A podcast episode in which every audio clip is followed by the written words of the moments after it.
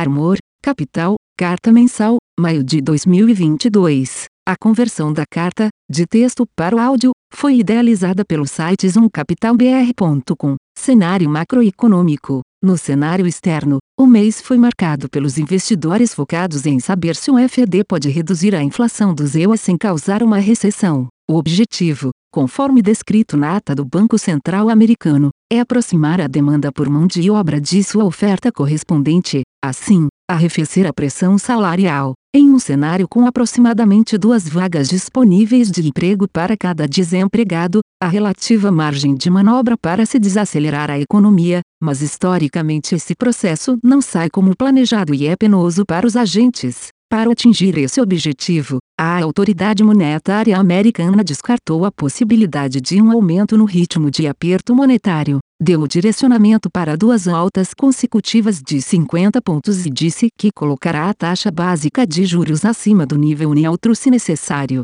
Nesse sentido, os dados econômicos, especialmente as sondagens, se mostraram conflitantes ao longo do mês e contribuíram para a volatilidade nos mercados, uma vez que a cada divulgação uma narrativa, seja a de economia resiliente ou a de recessão iminente, ganhava ou perdia força. Na China, a política de tolerância zero contra a Covid-19 se traduziu em surpresas baixistas nos dados referentes a abril, o que teve continuidade nos dados referentes ao mês seguinte, ainda que em menor escala, em razão da melhora na situação sanitária e da preocupação do Politburo chinês com o crescimento econômico, o governo anunciou a reabertura de Xangai e endereçou medidas de estímulo para a economia, com enfoque nos setores mais afetados. Apesar da relativa melhora na situação chinesa, os sucessivos lockdowns suscitaram desconfiança com relação ao futuro da potência liderada por Xi Jinping e seus próximos passos serão cruciais para que se dimensione o crescimento global prospectivo. No cenário doméstico, a atividade econômica surpreendeu positivamente, com a resiliência do consumo sustentada pelo avanço do número de ocupados. Além disso, também foi observada uma composição positiva no dado de emprego, uma vez que houve relativa manutenção do rendimento médio habitual com relação ao trimestre anterior. Esse avanço na ocupação pode ser explicado pelo setor de serviços, cuja dinamicidade pode ser observada na divulgação do PIB referente ao primeiro trimestre. Para os próximos meses, as sondagens seguem indicando um cenário favorável para a atividade econômica, processo que deve se limitar ao primeiro semestre, uma vez que a partir daí o esgotamento dos estímulos irá atuar como fator limitante para a continuidade das surpresas positivas. Esse cenário de atividade econômica está em consonância com o avanço expressivo da inflação de serviços e, consequentemente, com a piora nas expectativas de inflação. Em um ano de eleição, faz sentido que medidas eleitoreiras, com o intuito de melhorar o desempenho do incumbente nas pesquisas, venham à tona. Por essa razão, o governo federal está tentando emplacar uma série de medidas para controlar a escalada dos preços, em especial os de combustíveis. Tais medidas têm gerado reações adversas à medida que tem como contraparte a abdicação de arrecadação por parte dos estados e sua tramitação é tortuosa, portanto, ainda não incorporamos os efeitos baixistas potenciais oriundos dessas medidas em nossas projeções. O balanço dos fatores apresentados nos fez mudar nossa perspectiva de PIB desse ano para 1,5%, contra 1% projetados anteriormente, e do ano seguinte de 1,5% para 1,0%. No que tange à política monetária, observamos uma piora expressiva da inflação corrente, o que, em conjunto com problemas nas cadeias de produção globais, levará o BCB a estender o ciclo de aperto monetário. Nesse sentido, revisamos nosso cenário de Selic de 2022 de 13,75% para 14,25% e o de 2023 de 10,25% para 10,75%.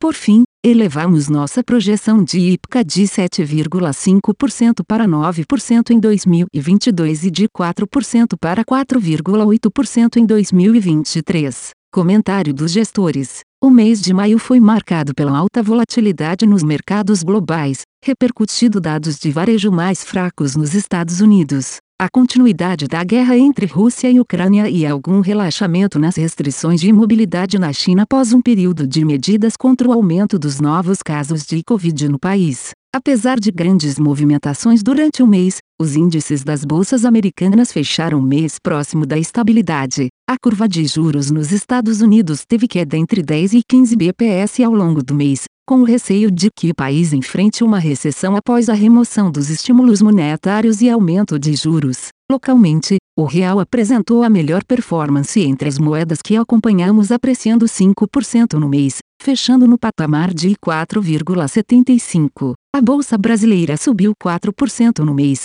ainda beneficiada pela alta das commodities e a curva de juros local subiu por volta de 30 bps, sinalizando que o ciclo de alta deve ser maior que o esperado anteriormente, uma vez que a inflação não mostra sinais de arrefecimento. Ao longo do mês de maio, a principal posição do fundo foi comprada em real e foi responsável por boa parte da performance do fundo. Os termos de troca num cenário de commodities apreciando aliado ao alto Kelly ainda continuam favorecendo a performance da moeda. No livro de ações tivemos resultado positivo na carteira comprada em ações locais, que se beneficiaram pela alta das commodities e bons resultados, além de uma boa performance em operações táticas em índices tanto brasileiros quanto americanos. No mercado de renda fixa local, a alta na curva de juros afetou a cota negativamente. Com a divulgação de dados de inflação acima do esperado ao longo do mês, optamos por mudar nossas posições nesse livro de majoritariamente dados para tomados em juros, ainda que em um tamanho não tão relevante.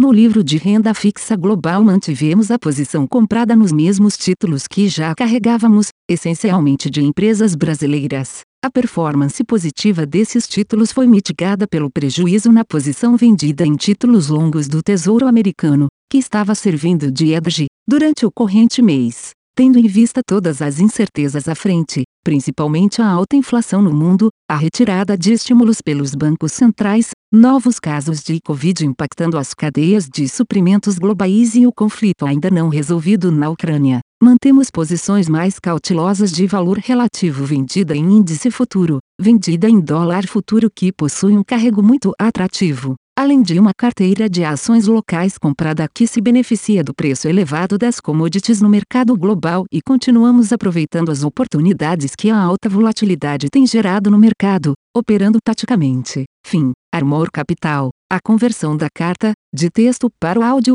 foi idealizada pelo site zoomcapitalbr.com. Aviso legal. É recomendada a leitura cuidadosa do regulamento dos fundos pelo investidor antes de tomar a decisão de aplicar seus recursos. A rentabilidade passada não representa a garantia de rentabilidade futura. A rentabilidade, quando divulgada, não é líquido de impostos. Fundos de investimento não contam com garantia do administrador, do gestor, de qualquer mecanismo de seguro ou fundo garantidor de crédito, FGC. Para avaliação da performance de um fundo de investimento, é recomendável a análise de, no mínimo, 12 meses. A gestora não se responsabiliza por quaisquer decisões tomadas tendo como base os dados deste documento. As informações aqui contidas têm caráter meramente informativo e não constituem qualquer tipo de aconselhamento de investimentos ou oferta para aquisição de valores mobiliários. Os investimentos em fundos de investimento e demais valores mobiliários apresentam riscos para o investidor. Os fundos de ações com renda variável podem estar expostos a significativa concentração em ativos de poucos emissores, com os riscos daí decorrentes.